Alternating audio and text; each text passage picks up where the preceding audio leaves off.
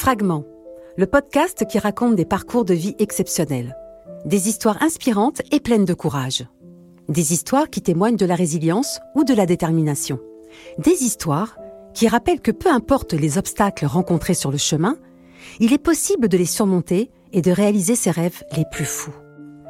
Alors bienvenue à bord, installez-vous confortablement pour découvrir des histoires inspirantes qui, je l'espère, vous feront voir la vie autrement.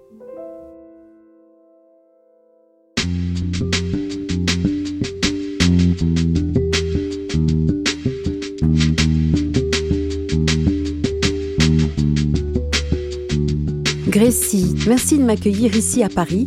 Tu es une femme extraordinaire, moi je le sais. Et c'est pour ça que je souhaite que les auditeurs te découvrent. La femme magique que tu es, cette âme ibérique qui coule dans tes veines, et quand tu fais claquer tes talons et ta robe.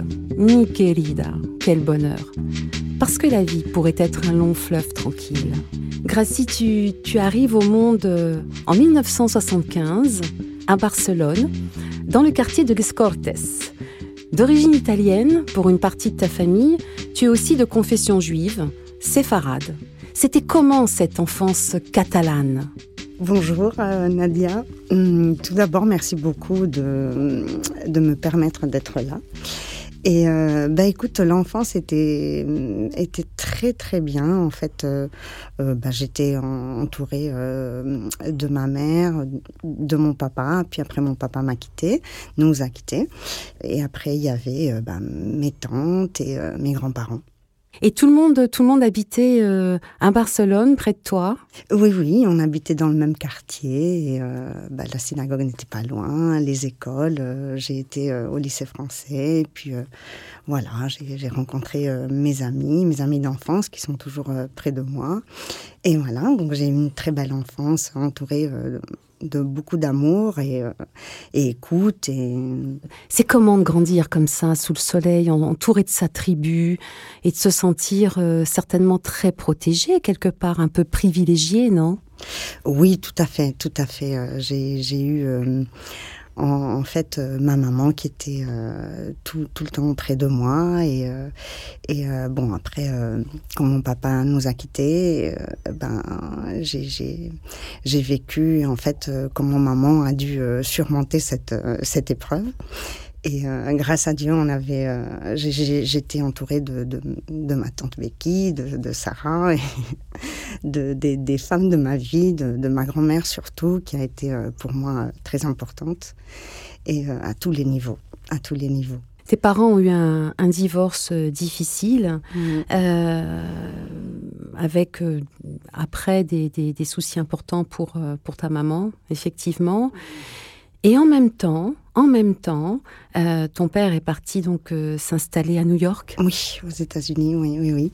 Mes grands-parents, en fait, euh, du côté paternel, ils habitaient là-bas déjà avec ma tante et ma cousine. Et, et en fait, papa, bah, il, a, il s'est rendu amoureux d'une autre femme et puis il a continué sa vie là-bas et, euh, et voilà. Et il a, il a fait son projet de vie euh, aux États-Unis, ouais, jusqu'à présent. Il est jusqu'à présent, il habite euh, là-bas jusqu'à présent. Et toi, tu le voyais régulièrement? Oui, je devais voyager. Enfin, je, je, je voyageais deux fois par an pour le voir. Euh, mais ça se passait bien, euh, je, montais, je, m'entendais bien avec tout le monde. Après, il y a eu la naissance de, de mon demi-frère, euh, avec lequel je, m'entends très bien et, et j'ai de très bonnes relations et j'ai tout pris du bon côté. Et donc, pendant, pendant des années, tu as dû faire euh, des allers-retours euh, entre Barcelone et New York. Eh oui, oui, très jeune, euh, depuis que bah, j'ai eu 9 ans jusqu'à plus ou moins 19 ans. Oui, j'allais deux fois par an les voir et tout se passait bien. voilà, c'était juste un peu dur parce que c'était deux mondes différents entre les États-Unis et l'Espagne. c'était différent, mais, mais je m'adaptais. Je m'adaptais. J'ai toujours euh, voulu aimer les autres et, m'adapter à mon entourage familial, social et, et, donner de mon meilleur et, d'apprendre de, de, ce que, de ce que la vie me, me, voulait me, me donner euh, avec les gens euh, présents. Qu'est-ce qui était différent là-bas pour une petite espagnole? Aux États-Unis? Oui. En fait, euh, ben, c'était en fait la façon euh, dont euh, j'étais habituée depuis petite.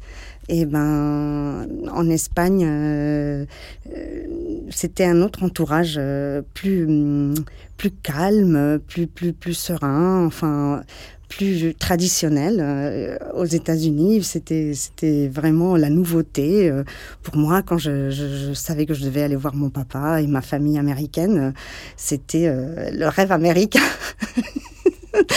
C'était en fait euh, waouh, je, je vais y aller. Euh, mon papa euh, faisait de tout pour que je sois contente et heureuse et que je, vois tout ce que je pouvais pas voir en Espagne parce que la modernité, elle était là aux États-Unis.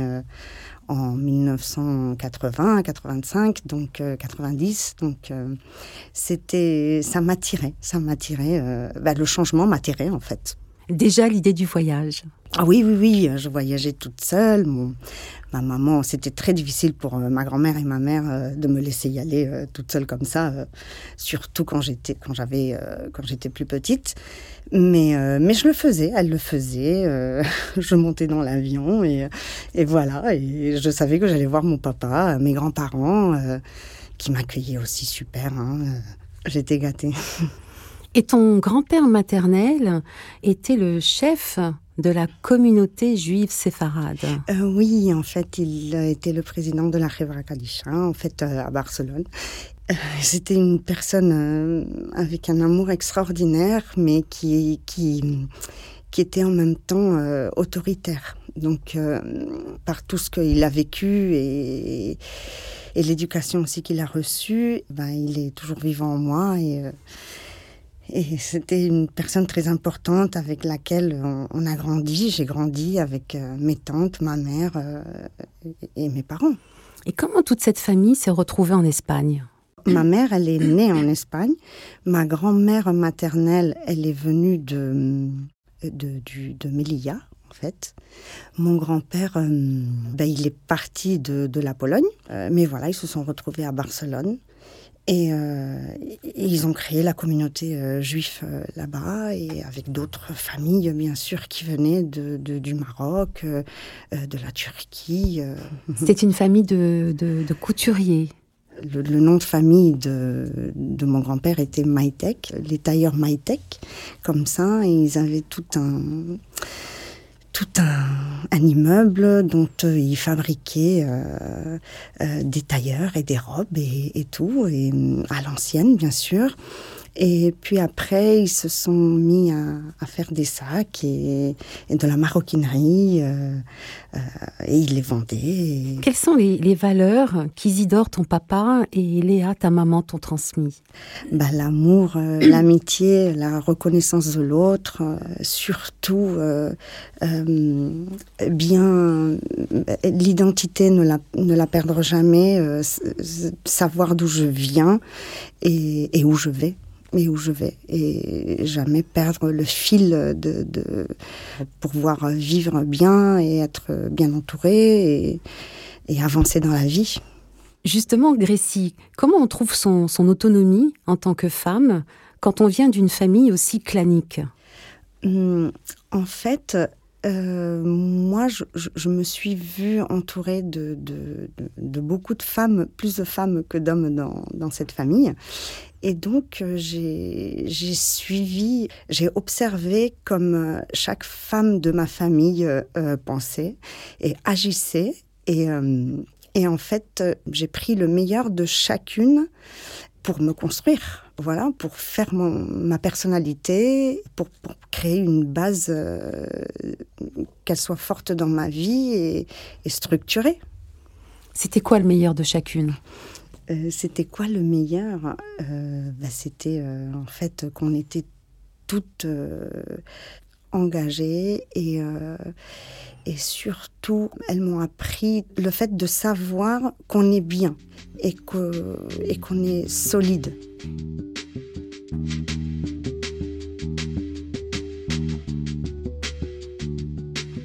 Et puis un jour, il y a la rencontre, l'amour, Harry. Oui, oui, ben. Quand je parle d'Arié, eh ben. C'est quelqu'un qui m'a sauvé. En fait, c'est un sauveur. C'est émouvant parce que c'est euh, toujours, en fait, euh, c'est ce que j'ai voulu, euh, entre guillemets, avoir dans ma vie et sentir dans ma vie comme les retrouvailles d'une âme sœur d'un homme comme lui. J'ai fait d'autres petites rencontres, mais quand j'ai vu Arié, je savais que c'était lui. Comment, comment est-ce qu'on devine, comment est-ce qu'on sent que ce sera l'homme d'une vie? Eh bien, tout simplement parce que tu le sens, tu le vois et tu n'as rien à faire. Juste te laisser porter par euh, cette euh, rencontre que j'ai demandée euh, à l'univers, à Dieu. Harry est mon mazal. Euh, chez nous, on dit comme ça. Harry, c'est mon mazal, c'est ma force. Le mazal, c'est le destin? Ah, euh, le mazal, il faut se le faire.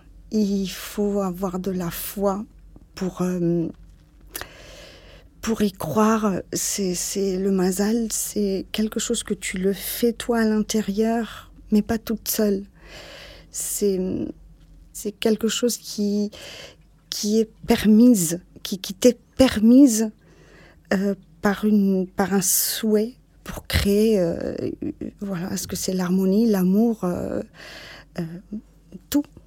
Et avec Arié vont, vont commencer les voyages, cette nouvelle vie d'expat. Oui. Et ce départ au Pérou, à Lima. Oui, oui, oui. On se rencontre à Madrid. Et, euh, et là-bas, on, on, a chacun notre euh, travail euh, et on était très contents. On commence à se connaître. lui, il devait partir faire son projet au Pérou. Et euh, il m'a dit, ben moi je, dois partir, euh, qu'est-ce qu'on fait maintenant? Et voilà, je lui dis, ben il n'y a aucun souci, je, je, laisse mon travail, je, te suis avec les yeux fermés. Si toi tu, tu, tu le permets, je, continuerai auprès de toi. Et lui, il a été très ému. Il m'a dit, ben merci, merci beaucoup. Voilà, on, va faire les rencontres euh, des familles. Euh, on est allé à Paris, j'ai retrouvé euh, ses, parents et, toute sa famille. Et, et voilà, et, et, puis après, je suis allée en, Espagne présenter Arié et le clan, comme tu dis, la tribu, mon clan, étaient tous présents et ils ont dit eh ben, Tu peux partir au Pérou et au fin fond du monde avec Arié.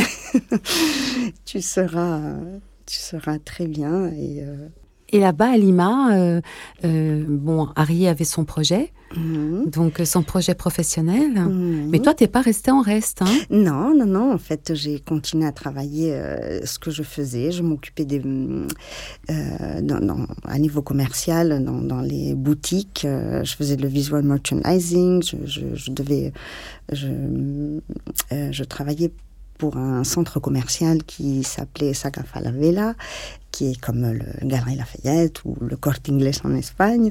Et, euh, voilà, et je suis tombée avec euh, une super famille qui m'a aidée, qui, qui, qui m'a donné toute leur confiance, euh, toutes ces, ces, ces, boutiques, et que j'ai pu gérer parfait, parfaitement à côté d'eux.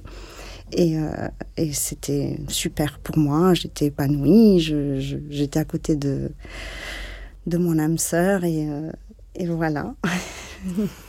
et après le, Pérou, donc une année au Pérou, nouveau départ. Cette fois-ci pour la Malaisie et le Vietnam. Oui, tout à fait, c'est ça. Lui, euh, bah, il, il, crée des, des raffineries à l'étranger. Il, euh, il, est ingénieur et donc euh, il, s'occupe de ces projets-là qui, sont de très gros projets. Et, euh, moi, je, je, l'ai suivi. je l'ai suivi et, voilà. Et là-bas en Malaisie, bah, j'ai fait de nouvelles rencontres. j'ai connu mes meilleurs amis qui sont toujours auprès de moi et et voilà, et c'est et tout et, le Vietnam, ça a été un pays. C'est le pays en fait qui m'a appris le plus. Ils ont tout ils ont rien euh, et, et, et pendant ces années, en fait, euh, un cadeau de la vie avec la naissance d'Anna. Oui, euh, voilà, on a eu Rana, elle, elle, est née à Barcelone.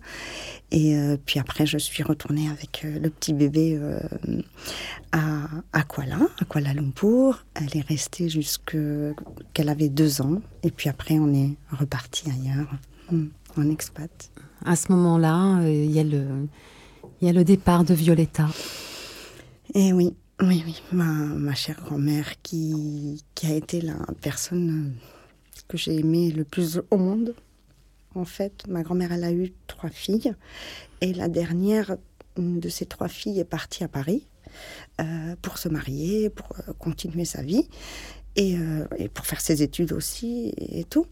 Et donc, euh, Violetta, euh, ma, mon adorée grand-mère, est restée toute seule dans un, dans un grand appartement. Et, et moi, nous, on habitait pas loin. Et donc, j'ai commencé à y aller comme ça. Bon, j'étais toujours hein, chez mes grands-parents, chez mes grands-parents tout le temps, mais mais quand Sarah, ma, ma, ma chère tante, elle, elle est partie, et eh ben c'est là que la, famille euh, a dit, ben Grécie, si, si tu veux un peu t'installer euh, chez ta grand-mère et vivre avec elle, comme ça tu lui donnes euh, de, de la vie, de l'énergie et de la joie et tout, parce que voilà, moi je suis comme ça. Je rentre, je sors, je... mon mouvement tout le temps et ben voilà, la, famille, on a décidé comme ça avec mes tantes et, euh, et je suis partie euh, vivre avec ma grand-mère, entre, entre ma mère et ma grand-mère, voilà. Et euh, au moment, ben, ben étudié, j'étais étudiante et, et ça se passait très bien. Je, voilà. Et ma grand-mère, ben, elle m'a appris tellement de choses, en fait euh, qu'il faut être forte, que la vie n'est pas toujours de couleur de rose et que euh, et qu'il faut qu'il faut prendre tout tout tout ce qu'on peut du bon côté et de ce qui ce qu'on n'aime pas en fait. Il faut il faut le, le, le, faire le faire euh, joli beau. On a une pensée pour elle. Oui tout à fait tout à fait. Et après le Vietnam Départ pour le Brésil. Oui, pour euh, Rio de Janeiro, en fait, euh, Harry a eu cette euh, opportunité de travail. On, s'est regardé comme ça et on a dit Ah, bah oui, on y va, on y va. oui, oui, on y va. Donc, on a été super bien reçus. on a fait aussi de très, très belles rencontres dans ces sept ans qu'on a vécu dans cette Cidade Maravillosa, on l'appelle comme ça. Et, euh, euh, et, on garde de très très beaux souvenirs. Juste qu'elle s'est, euh, beaucoup brisée parce que j'ai perdu ma maman quand j'étais quand j'étais à Rio de Janeiro. Mais à part ça, à part à part ça, bah, ça a été ça a été un rêve.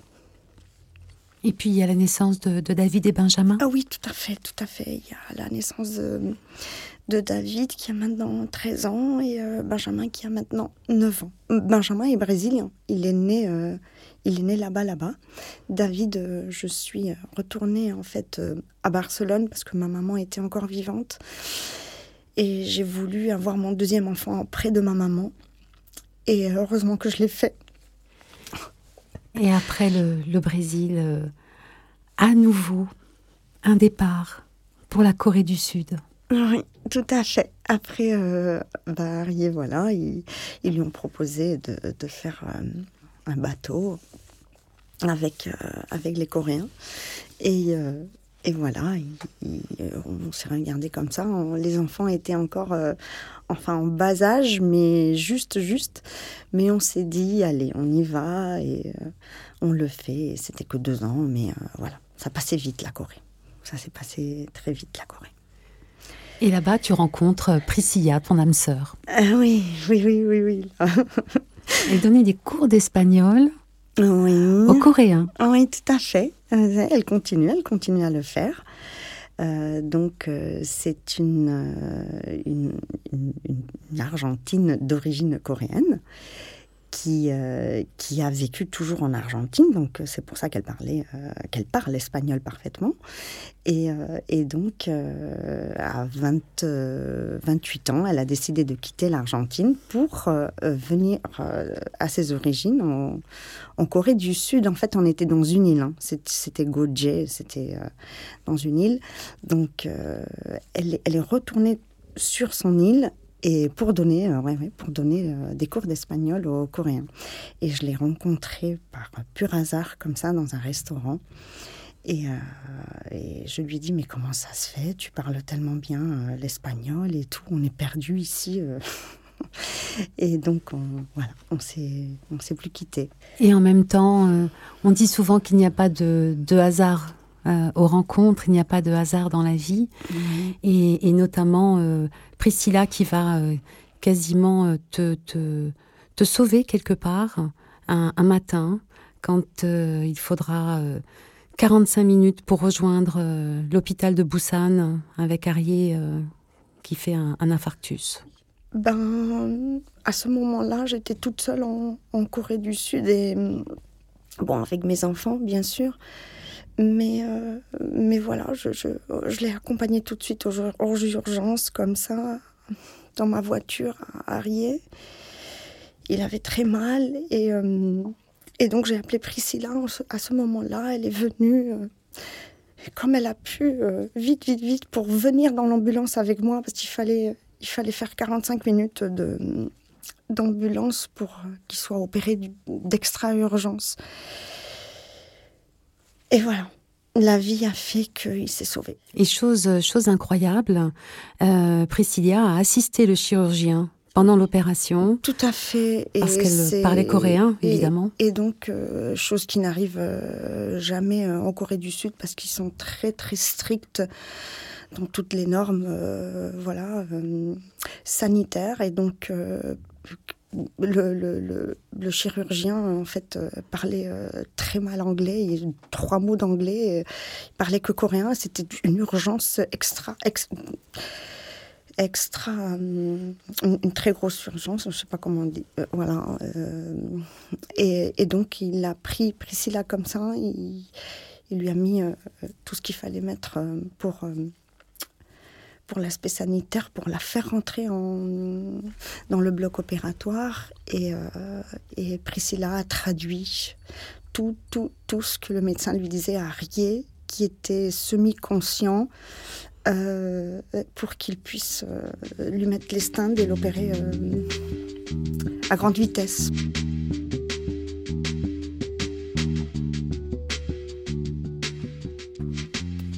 Comment est-ce qu'on fait pour, euh, se réaliser professionnellement? Euh, ou même en tant que, en tant que personne En fait, professionnellement, euh, quand on part comme ça en suivant le mari, en fait, il, faut, il faut chercher d'autres choses en bénévolat qui te plaisent.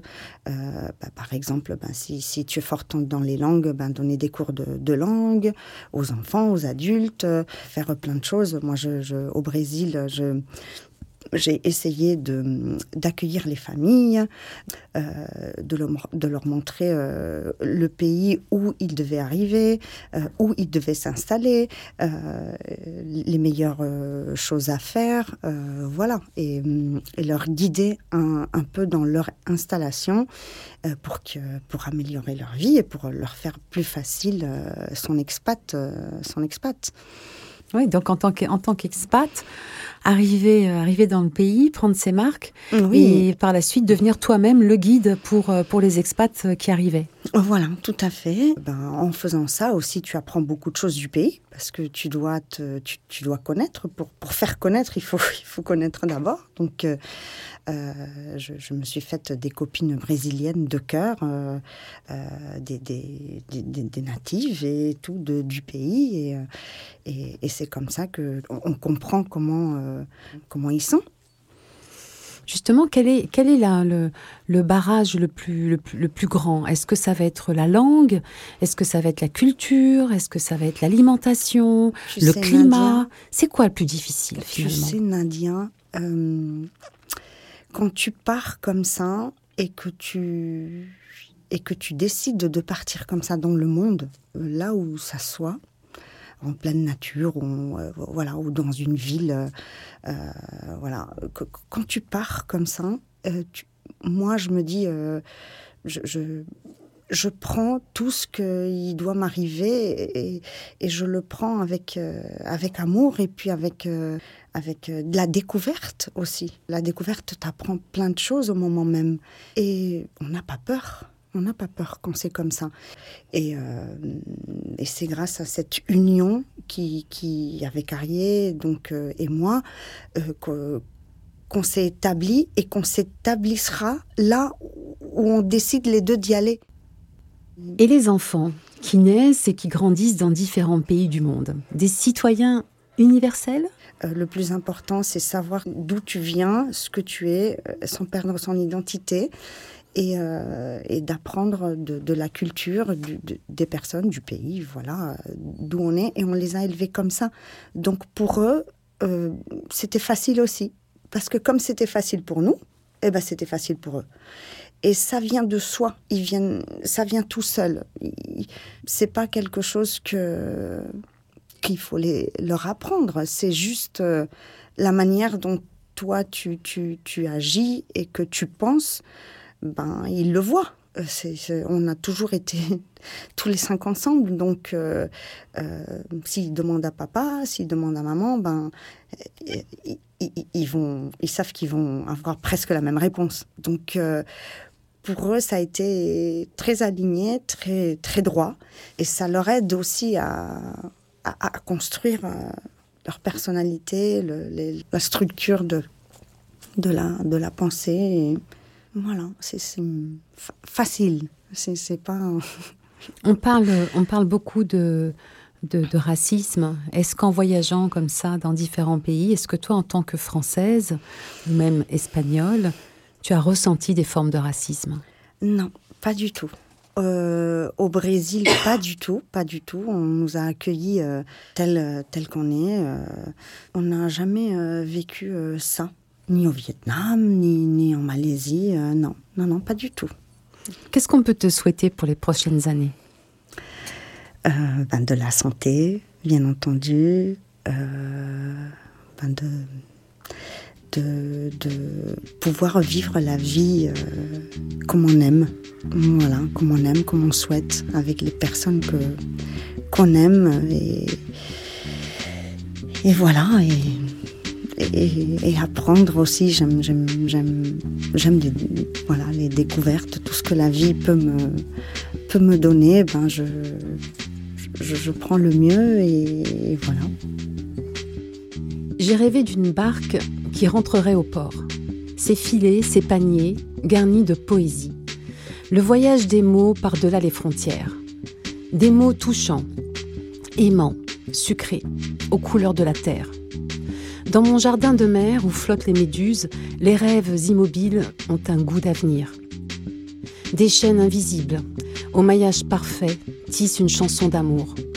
L'ombre s'est faite douce sur le ciel du couchant.